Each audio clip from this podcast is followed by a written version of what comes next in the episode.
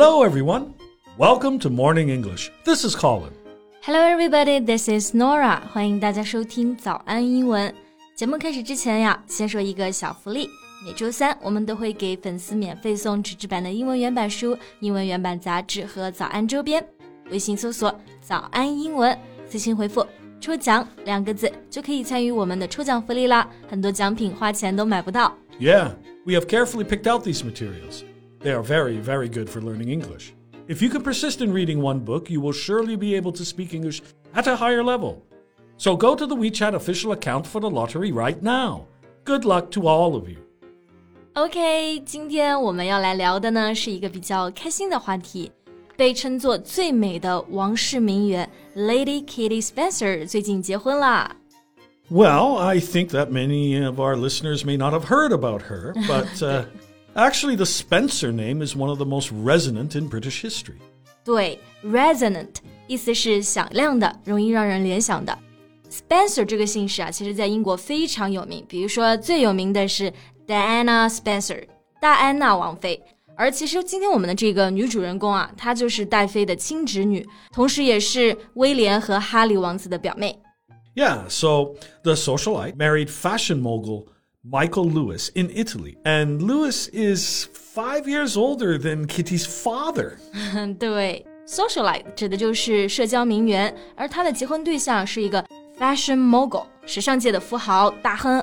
他比 Kitty 整整大了三十一岁，而比 Kitty 的父亲呢都大了五岁。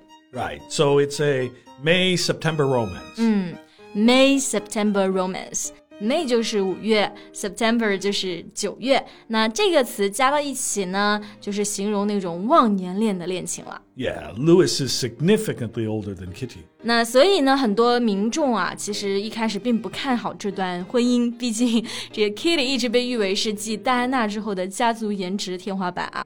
不过，不管网上说什么，the newlyweds actually looked very happy from their pictures. Yeah, and her wedding day gown seemingly had everything a bride could dream of. Right. On her big day, she wore five different custom gowns. Well, this also seems a natural choice for the newlyweds, as she is a successful fashion model. Mm, the big day 一般来指呢就是 a significant day，但是呢也可以专门来指结婚的日子，the wedding day。 然后婚礼当天穿的婚纱，这个英文我们就叫做 gown。Right. And a custom gown or a custom made gown is designed to a specific order or specification. Custom 做形容词啊，意思就是定制的。那 Kitty 的婚礼真的是非常的奢华，一般人都是选一套婚纱，她就直接换了五套定制，感觉是很多女孩都会羡慕的。Yeah, it was definitely a lavish wedding. 嗯，那么今天呢，我们就一起来通过这个话题来学习一下跟婚礼相关的表达。在这里呢，提醒一下大家，我们的内容呢都整理成了文字版的笔记，欢迎大家到微信搜索“早安英文”，私信回复“加油”两个字。来领取我们的文字版笔记。So actually, one thing notable in Kitty's wedding is that her father was absent. Yeah. And this left her to be walked down the aisle by her two brothers. 嗯，walk down the aisle 直译就是沿着走廊走。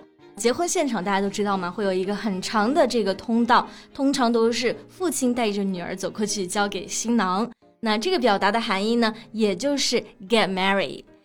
yeah, in the past, girls were considered, well, as a kind of property.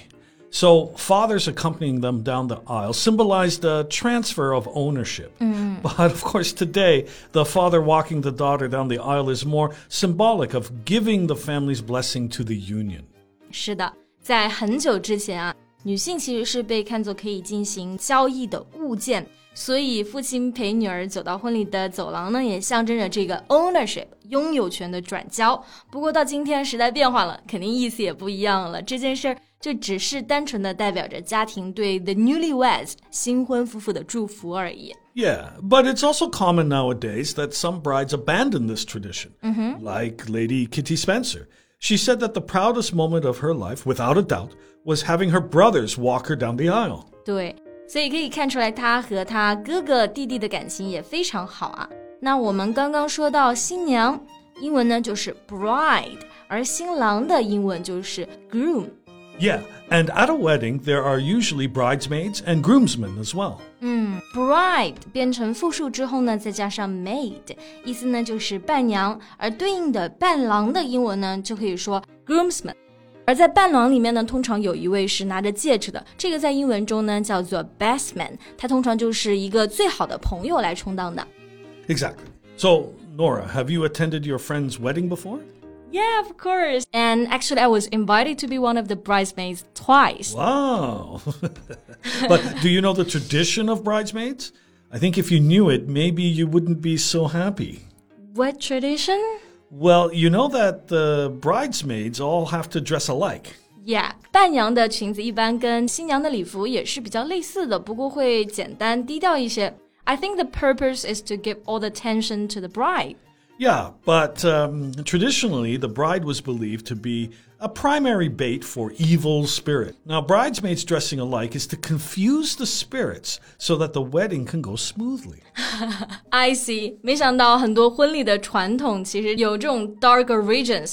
新娘就是作为恶灵的诱饵啊，在过去，那么伴娘穿的一样呢，其实就是为了去分散他们的注意力。Yeah, it was a different story. Okay, back to Lady Kitty's wedding. Another thing worthy to mention is that she was not wearing one important family heirloom. Heirloom 这个单词呢，指的是传家宝，a valuable object that has belonged to the same family for many years. Yeah. So, for the Spencer family, the heirloom is the famous tiara worn by Princess Diana for her wedding to Prince Charles. 对。 Spencer 家族的传家宝呢，就是戴妃曾经在婚礼上戴过的一个 tiara，它指的是女士的珠宝头饰。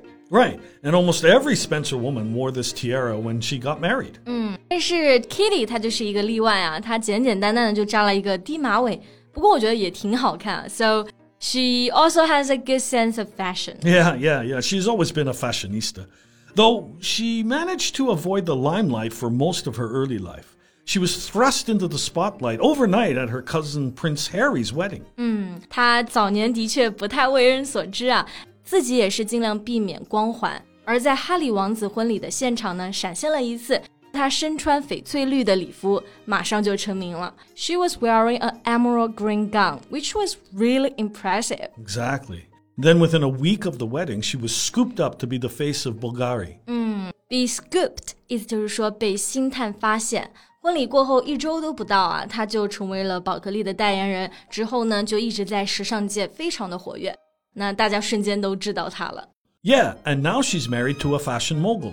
Well, considering her interest in the fashion industry, I'm not surprised. 对，虽然年龄差别比较大，外界有一些指指点点啊，但看看她自己在婚礼上甜蜜幸福的样子，就觉得这应该也是嫁给了爱情。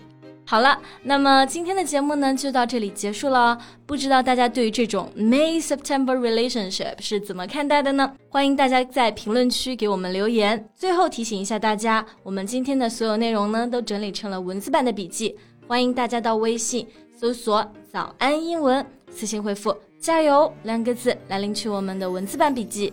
Thanks for listening, everyone. This is Colin. This is Nora. See you next time. Bye. Bye.